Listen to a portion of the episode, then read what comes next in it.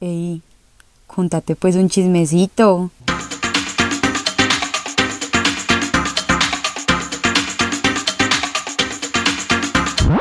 Hola a todos y bienvenidos a otro episodio de Contate pues un chismecito. Niños, estoy feliz porque este episodio me lo soñaba hacer hace demasiado. No sé si cuando empecé el podcast ese suceso ya había pasado, no, no había pasado, pero desde que este suceso pasó, yo lo quería tener en el podcast y finalmente lo tuve. Iba a decir que porque donde yo pongo la, ¿cómo es? Donde pongo el ojo, pongo la bala, pero obvio no, simplemente se me dieron las cosas y mi invitada le gusta el podcast, entonces se anima a contarme este chisme. Pero bueno, antes de empezar les voy a aclarar otro chismecito, niños, que está rondando por todo Medellín y es mentira.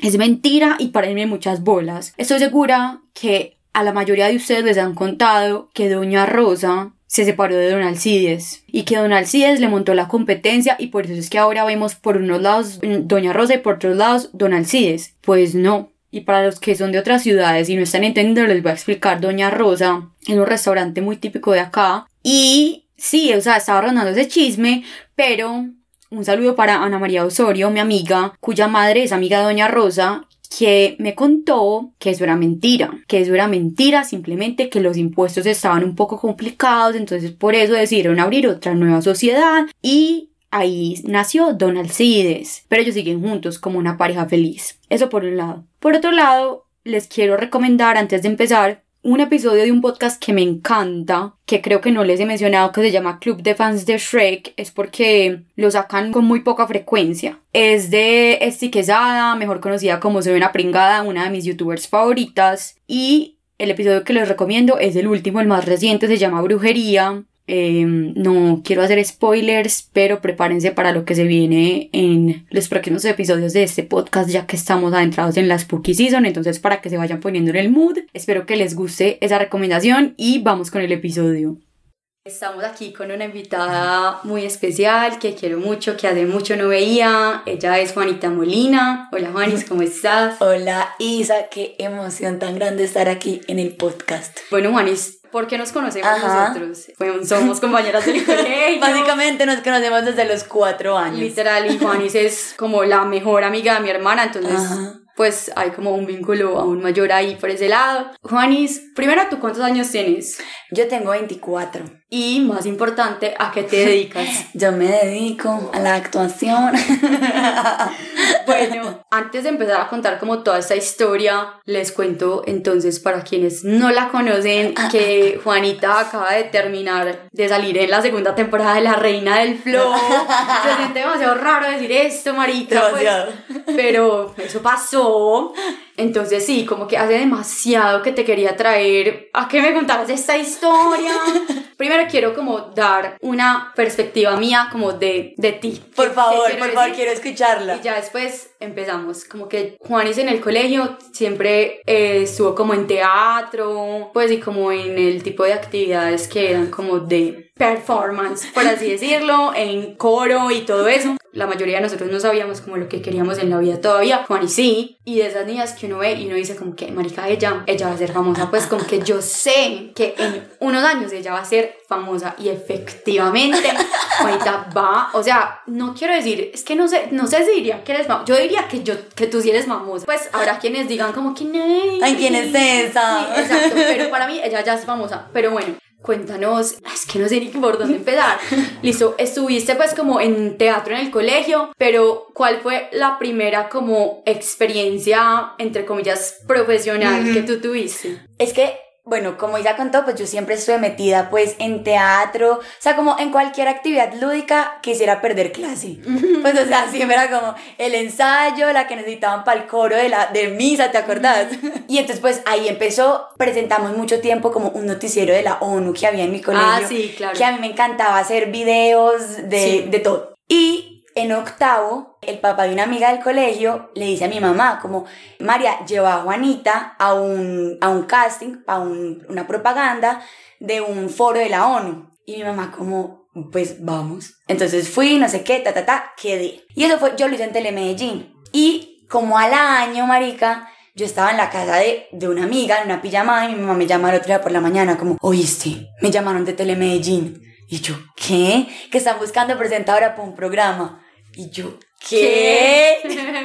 y quieren que tú vayan y yo, ¿qué? Y tú obvio de una. Y yo, obviamente, llegué de una, no sé qué. Entonces, bueno, hice el primer casting, no sé qué, y me llaman después como a los, no sé, cinco días a invitarme a hacer como un programa en vivo para, y era como el segundo casting.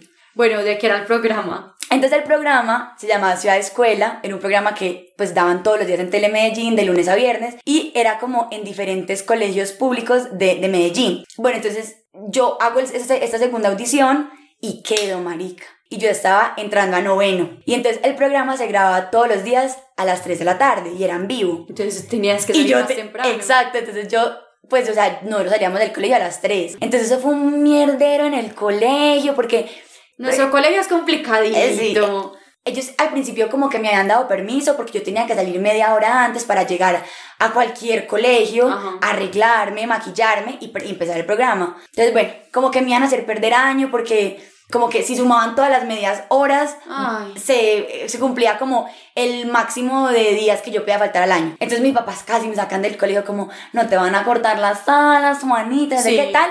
Aceptó el colegio y no me pusieron problema ahí como que empezó eso, que también era una locura, aparte, porque era como que yo llegaba al otro día al colegio de haber entrevistado a Piso 21, que... ¡Qué rico! Sí, marica, o sea, como que era, era, era todo muy loco, también como...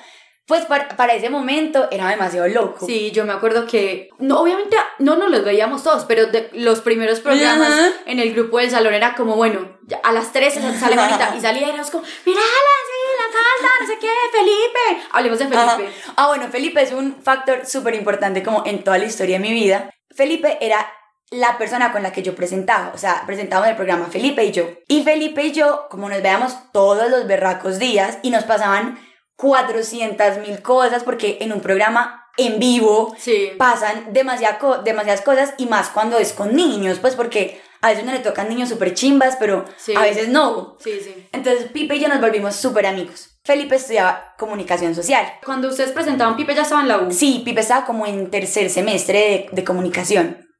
Y yo estaba en noveno del colegio. Entonces el programa como que duró un año. Sí, como al año nos llaman a decirnos que se había acabado porque la Secretaría de Educación se había quedado como sin presupuesto y ellos eran los que patrocinaban el programa, no, no, no se acabó el programa. Y Felipe y yo quedamos como, marica, ¿y qué nos vamos a poner a hacer? Entonces ahí un día es que nace un proyecto que Isa también hizo parte de. Bueno, acá voy a meter la cuchara porque esto es un dato curioso que nunca les había contado, pero entonces como aquí es importante para la historia, es muy importante. les vamos a contar. Hay una cosa que se llamó primíparos. que fue pues una serie web. Marica, nos fue súper bien. Entonces fue una locura también, porque Felipe un día me dice como, ay, negra, yo tengo ganas de hacer como una serie web. Y yo, ¿qué? ¿De qué? Y me dice, no, pues como de unos manes que están entrando a la universidad y como que todas las primiparadas que les pasan. Y pues quiero que se llame primíparos. Y yo, ¿qué? Marica, me encanta. Entonces empezamos como a escribir los guiones como en Word, o sea, lo más como Susana dice dos puntos. Susana. lo más mal hecho de la vida y empezamos como a buscar, a buscar el crew. Entonces, no, yo tengo Pía que hace cámara, entonces está. No, Anto también hace cámara tan. Isa maquilla, ta.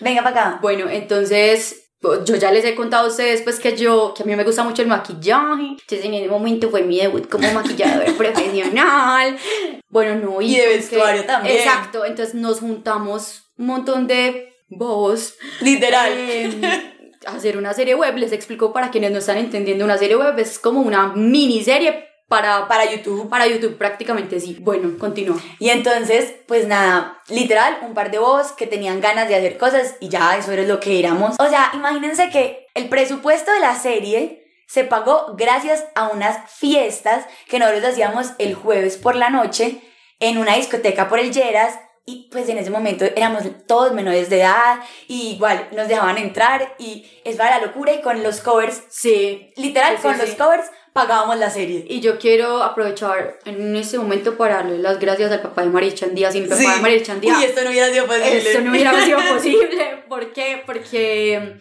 él tiene varios restaurantes en Medellín y nos prestaba todos los restaurantes para las locaciones. Entonces era como el bar donde trabajaban los personajes principales. Entonces nosotros éramos ahí un domingo desde las 8 de la mañana. Ajá, ajá. No, eso fue una locura, o sea, empezamos a grabar y me acuerdo que habíamos traído a un, a un man, Ah, a Seba sí, Silva, sí. de Bogotá, y él llega y nos dice, bueno, para los que no saben, cuando uno está grabando, hay una cosa que se llama un plan de rodaje, y es que uno graba como, marica, ¿te acordás? Ay, es que me da risa porque nos pasaron tantas No, niños, es que éramos demasiado primíparos, Sí. literal. Y entonces, pues, uno hace un plan de rodaje como según la locación, entonces eso, pues por eso se graba en desorden. Entonces uno graba, no sé, las del capítulo, la escena 2 del capítulo 1, la escena 7 del capítulo 4, porque es en la misma locación. Exacto. Y nosotros no teníamos ni puta idea que eso funcionaba así. Entonces Sebastián ya que nos pregunta como, bueno, ¿y qué? Pues, ¿cuál es el plan de rodaje de mañana? Y nosotros, ¿El qué? el plan de rodaje y nos mirábamos todos como no Sebas en, en eh, no en, en un ratico te lo damos que estamos eh, chequeando unas cosas y Pía buscando como qué es un plan de rodaje cómo se hace un plan de rodaje entonces bueno marica eso empezó pues tu mamá te acuerdas nos llevaba buñuelos Sí, sí. Ah, bueno, porque era vacaciones de diciembre. Ah, obvio, si eso lo grabamos siempre, o en vacaciones de junio o en vacaciones de diciembre. Entonces, bueno, terminamos de grabar la serie y le hicimos un lanzamiento.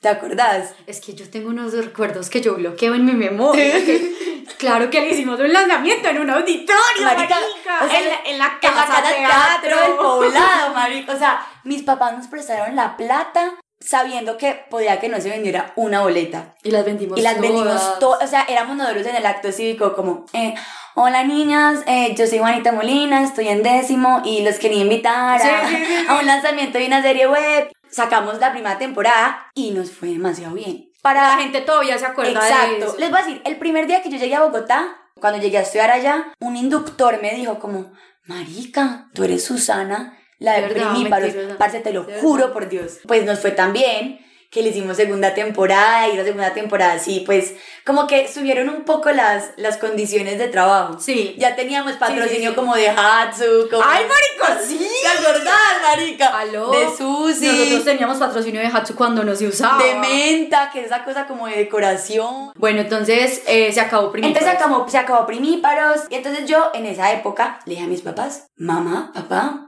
Aparte, pues, o sea, era el, el peor día de la vida, era como el más de mi papá. Estábamos en un restaurante y yo no sé por qué putas. Yo dije, hoy es el día para decirle a mis papás que yo voy a estudiar actuación. Hoy es el día. Y estaban comiendo y yo como, mami, papi, yo creo que yo quiero, yo voy a estudiar actuación. Y mis papás, Me ahogué. ¿qué? Y yo como, pues sí, ya estoy averiguando como universidades en el colegio, que nada, nada. Y mi papá, él dijo como, Claro, es que usted va a salir en sojo, en Ah, pelota. tengo eso. Sí, sí, sí. Usted es como, ay, eso de las actrices solo en pelota y no sé qué, na, na, na.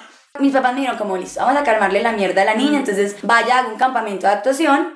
Marica, y yo volví súper desilusionada porque pues yo había pasado muy bacano, había aprendido un montón, pero, o sea, fue la primera vez que yo vi la magnitud del barco en el que yo me quería montar. Y a mí me dio demasiado miedo, la verdad. Pues como, como entró uno a este, a este monstruo. Entonces, yo siempre supe que yo me quería ir a Bogotá a estudiar. Y más porque tienes pues mucha familia allá. Exacto. Y porque a mí siempre me ha gustado Bogotá. Sí, o sea, sí. yo soy como el porcentaje pequeño de personas de Bleh. Medellín que le encanta Bogotá. A mí me encanta Bogotá y lo defiendo a Con muerte. todo respeto. Entonces, pues yo me fui a estudiar comunicación. Claro. Obvio, obvio, o sea, como boba, que voy a estudiar comunicación social en la Javeriana. Pero yo le iba a hacer la doble con artes escénicas. Pero yo dije, como, voy a asegurar, empezar como comunicación. Ajá. Mis papás, como, termina primero la carrera que te va a dar de comer y después ya empiezas a estudiar actuación. Y a mí me pareció en ese momento como un Bien. plan coherente. Sí. Pasa el primer semestre, me presento a artes escénicas en la Javeriana y no paso. Eso fue un golpe horrible, al ego, más que todo al ego. A mí me dio durísimo. Me vuelvo a presentar al siguiente semestre y lista de espera. Y yo dije, pues nada. ¿Qué me pasa? A la mierda, pues no, chao. La vida me está diciendo que por aquí no es. Y ahí entré a estudiar a Casa Ensamble. Eso fue literal lo mejor que me pudo haber pasado porque ahí fue cuando las cosas empezaron a, a reventar de a poquitos. ¿Y qué es cada ensamble? Entonces Casa Ensamble es, pues era un teatro y tenía una escuela. Y bueno, entonces yo empecé a estudiar medio tiempo, o sea, media matrícula en- de comunicación y como la matrícula completa de artes escénicas en Casa Ensamble. Y pasa que ellos hacen obras de teatro, pues eh, tienen el teatro y hay una obra muy emblemática de ellos que se llama A 250 la Cuba Libre. Entonces Entonces, la que sale la de los Endri, Endri, ajá, Endri. Y entonces nos dicen como hay un papel muy pequeño que siempre lo hacían estudiantes y la que lo hacía pues ya no va a estar, entonces abrimos como convocatoria para la nueva Selva María, que se llama el personaje. Marica, yo mando el casting, no sé qué, y no, yo no quedé al principio. Y por cosas de la vida, literal, la que quedó no podía quedar porque era menor de edad, Ay. entonces quedé yo. Bueno, pasó la obra y a raíz de esa obra fue que mis managers pues como que me firmaron. ¿Y eso cómo funciona, Juanis? Entonces eso cuando uno co- como que quiere tener manager, lo primero que uno le piden es como el book, pues como el book es unas, un- Unas unas, fotos. fotos. Si uno tiene reel, que es muy, o sea, si uno va a empezar es muy improbable que uno tenga un reel. Eh, ¿Y un, reel un el- reel es como una, un video corto en donde uno tenga como varias escenas para que la gente como que pueda ver el trabajo de uno. Ajá. Y yo ya había buscado managers en Bogotá, pero todos me decían como, pues, No has hecho nada. no has hecho nada, te falta estudiar mucho.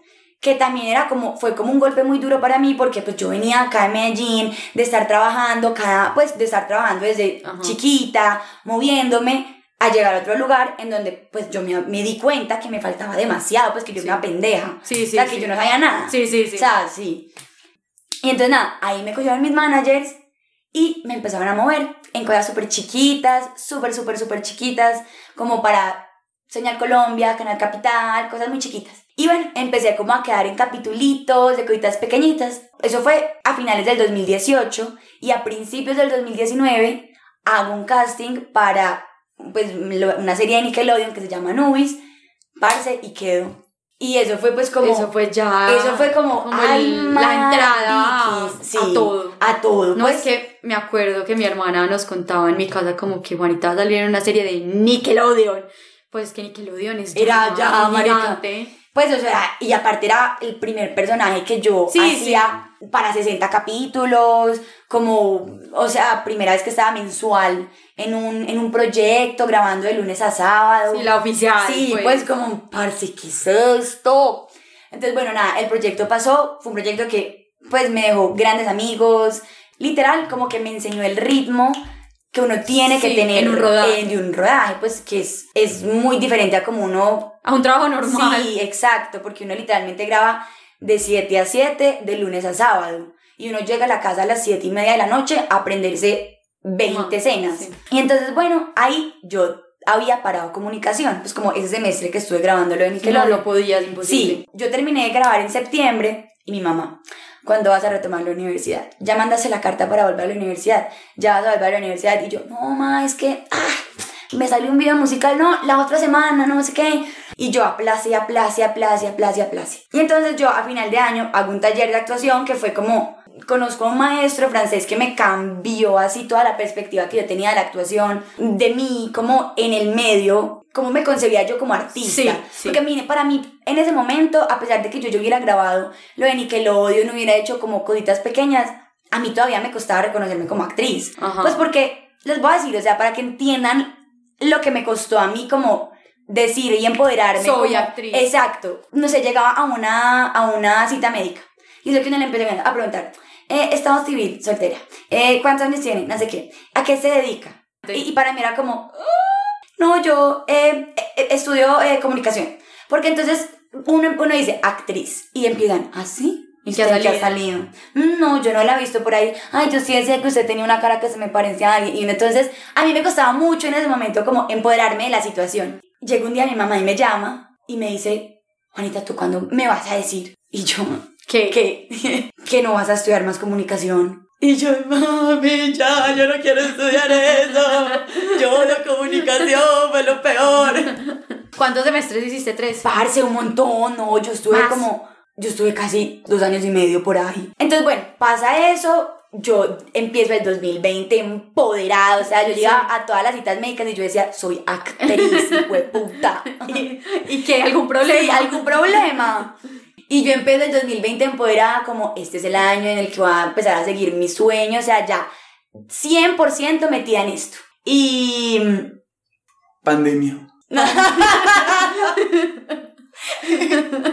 y yo, hijo de puta, pues porque en pandemia ni un casting, Obvio, nada. nada, marica, nada. Y como que yo siempre había tenido una promesa que yo me había hecho a mí misma y era que yo me quería preparar muy bien como, como, pues, como, Como actriz. actriz. Y yo siempre he sido muy de estar tomando talleres todo el tiempo, de estar ahí viendo de dónde puedo seguir mejorando. Y me paso a artes escénicas después, o sea, la tercera vez que me presenté, yo dije, la chimba, pues donde no me acepten. Sí. Y bueno, entro a la carrera, no sé qué, me homologan un montón de materias, na, na, na, pues empecé virtual. Pero también era muy chimba porque, pues en medio de como todo lo que estaba pasando en el mundo, Estabas haciendo estaba algo. haciendo algo, pues por lo menos me estaba preparando. Claro. Y para mí eso como que listo. Ya decía yo sí, en mi porque no levantarte todos los días, Sí, me imagino a, a no tener como un propósito, ser Exacto, muy es muy, es muy duro. Y pues cuando uno es actor, hay muchos baches en los que uno, Pausas. proyecto en proyecto, mientras queda de algo en, pues en Ajá. algo, parce, hay, hay meses en donde uno dice,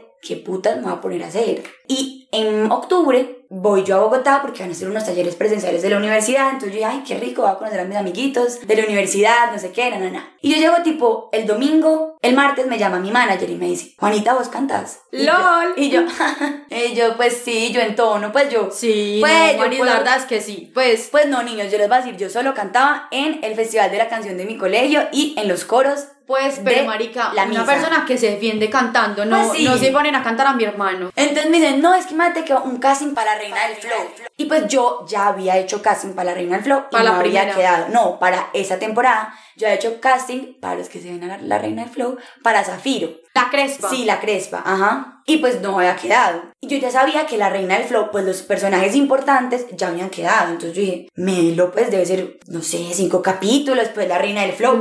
Obvio, obvio. voy a hacer e- ese, pues voy a hacer el casting. Y yo leo el casting. Era una escena la cosa más difícil porque era como Sandy conoce a Eric y entonces eh, ella empieza a cantar una canción y ahí decía como paréntesis la actriz puede cantar una canción de reggaetón que se invente ella que hable sobre la muerte de sus papás que se acaban de morir en un accidente de carro es un reggaetón pero no tan como movido es como balada no sé qué El primer, donde tú sales por primera vez. y yo, yo qué putas Pues yo, ¿Qué voy yo llamo a un amigo músico y yo, Santi, marica, ¿qué hago?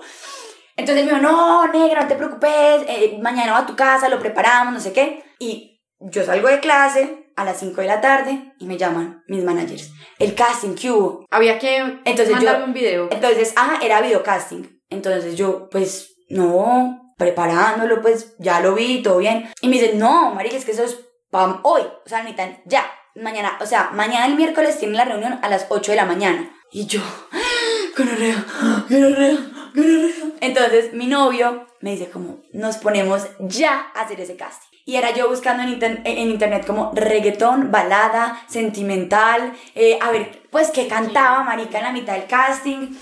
Ese día fue la cosa más estresante. Pues, o sea, mi novio me decía, cálmate. Y yo le decía, yo estoy calmada, marica. Pero es que oíme como estoy cantando de feo, huevón. Es un puto casting para Reina del Flow. ¿Qué quieres que haga? Sí, obvio, me imagino. Lo mando y me dice, ay, Juanis, hacelo más paisa. Y yo, ¿más paisa? ¿Cómo así que más paisa? Sí, porque en la Reina del Flow se exageran mucho los acentos. Exacto. Entonces, bueno, no, eso fue un, un estrés horrible. Marica, yo mandé ese casting y yo dije, me importa un culo si quedo o no. Qué cosa más estresante. Y yo, marica, no va a quedar, pues, o sea, como, pues es la reina del flow, yo qué va a quedar. Y me llaman al otro día, yo justo antes de entrar a clase. Y me llaman, quedaste. Y me dicen, arrancas a grabar el sábado. A ti te habían dicho Y entonces, entonces no, a mí no me han dicho nada. Entonces me dicen, ya te mandamos la información del personaje. Y yo esperando que mis cinco capítulos, yo dije, no, yo me los leo todos hoy. Cuando a mí me va llegando un chorrero de capítulos, del 18 hasta el 90 y no sé qué, y yo, Ay, marica. Era toda la serie. o sea, era toda la serie. Y yo empiezo a leer ese personaje y yo no me entendía nada porque yo no me había visto la primera temporada. La verdad, yo no me la había visto.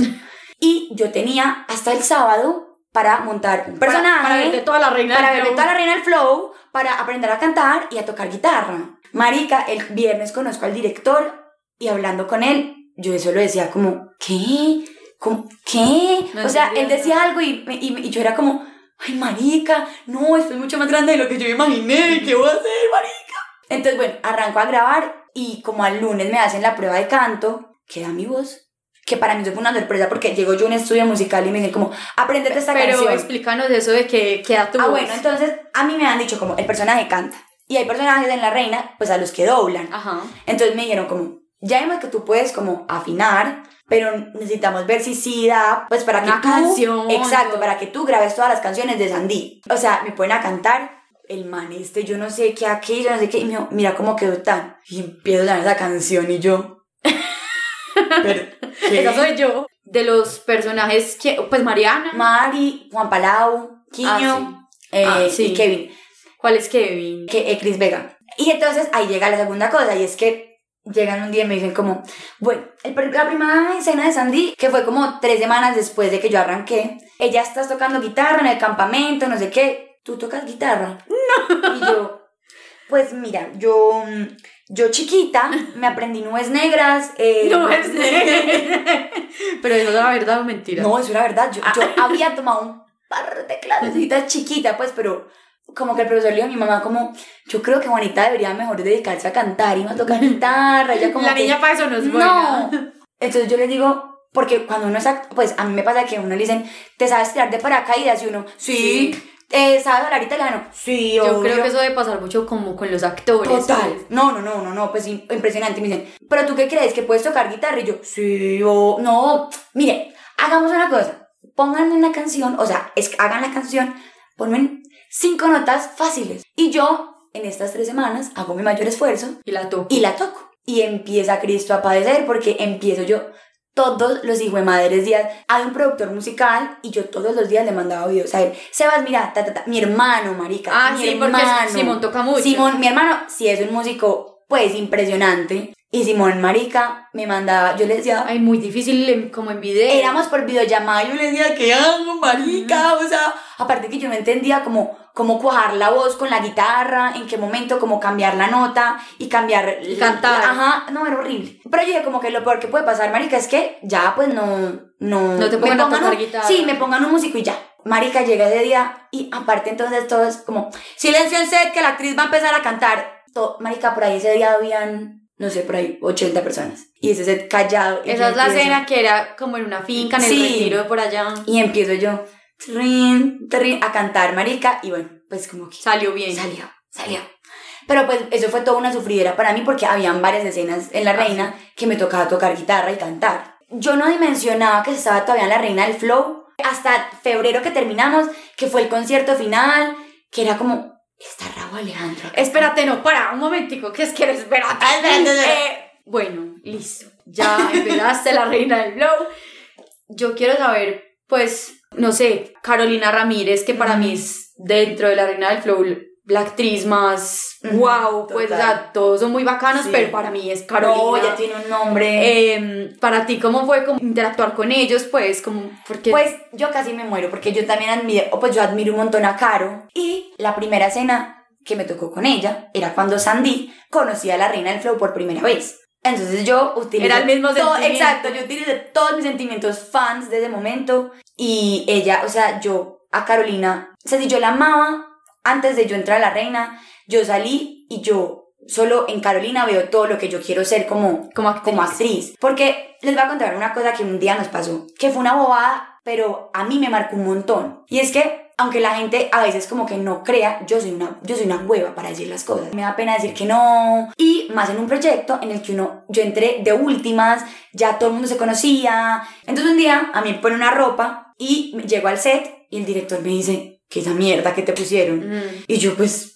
Lo que me "No, pusieron". Lo que me dijeron que me pusiera. Y me dice, no, no, no, no, no, anda que te cambien. Yo tenía una escena con Caro y Carolina se metió a vestuario conmigo a ver qué me ponían. Y era, no, eso no le quedó horrible. No, pónganle no sé qué. ¿Cómo la van a vestir así? Si ya es cantante, si no sé qué, no, no sé qué. Hasta que dieron con la pinta. Carolina estuvo todo el tiempo ahí como abogando por mí. Es un acto súper bobo, pues como muy chiquito. Sí, Pero marica, yo decía, Carolina Ramírez, que es la, pues que es la protagonista, que ella fácilmente se hubiera podido quedar Esperando. afuera esperando a que me cambiaran, se metió a pelear por la niña que acaba de entrar. Sí, o sea, claro. como Yo creo que ahí se demuestra como la calidad de, de la persona. No, también. exacto. Pues eso se ve muy reflejado como en las redes Sí, sociales de ella, pues como, como en todo lo que ella pone. y, y ella, ella de verdad que para mí fue pues me dio unos consejos hermosos durante todo el proyecto. Siento que me estuvo como protegiendo mucho en, en, en el proyecto y, y, y yo a Caro siempre se lo he dicho y siempre se lo diré. Ella para mí es literal todo lo que yo quiero llegar a ser el día que sea protagonista. que no creo que sea lejos. Bueno, Sí, como que me gustaría que ahora, pues ya nos contaste como la, la historia como tal, pero me gustaría que me contaras como esos momentos que tú hayas dicho como, como que qué está pasando o como anécdotas, porque es que es una experiencia pues que no se vive todos los días y bueno, que de pronto ya se va, sí se va a convertir en tu vida, pero, que para uno que está afuera es, es... No, y para mí sí extraordinaria, pues. marica, o sea, varias, bueno, así momentos como que uno diga como, ¿qué? O sea, ¿dónde estoy? ¿Soy yo? O sea, esto sí es de verdad, alguien que me pegue, que me despierte. El primer día que tuve, hay un concierto por la paz en La Reina, que fuera, eh, pues que era como el primer concierto de Sandy. Parce, yo montarme a un escenario a cantar una canción que yo había cantado en una serie, unas grúas, no sé qué. Pucha, para mí ese día fue como, marica, yo, ¿hasta dónde he llegado? O sea, como que... Estoy aquí. Y por decir, me pasó eso ahorita en el final de La Reina del Flow. Marica, estábamos reunidos todos viéndolo y yo, en el concierto final, puta, esa es Juanita, o sea, esa soy yo. Marica, yo llegué a mi casa ese día y era desmaquillándome, viéndome al espejo como, marica, llegaste hasta acá, o sea, Se me que... demasiado los ojos. Pero fue muy emocionante porque yo decía como, puta, ¿en qué momento? Porque claro, como uno está todo el día a día, día a día, día a día, como... No le da tiempo de procesar. Exacto, como tengo, o sea, hoy resuelvo lo de hoy, que es las escenas, el casting, que no, que me dijeron que no, ah, puta, no, eh, eh, bueno, listo, sigo, sigo. Y entonces como que uno se le va olvidando, que uno ha dado mil pasitos chiquitos. Sí. Y ya va en una torre que uno dice, Hijo de ¿En qué? ¿En qué momento caminé todo esto? Bueno, ¿y cómo fue eso de, de Raúl Alejandro? Ah, marica. A nosotros llegan y entonces el concierto final. Y entonces ese día ya nos habían dicho que iba Raúl Alejandro. Marica, nosotros nos íbamos a morir. Claro, pues, A morir.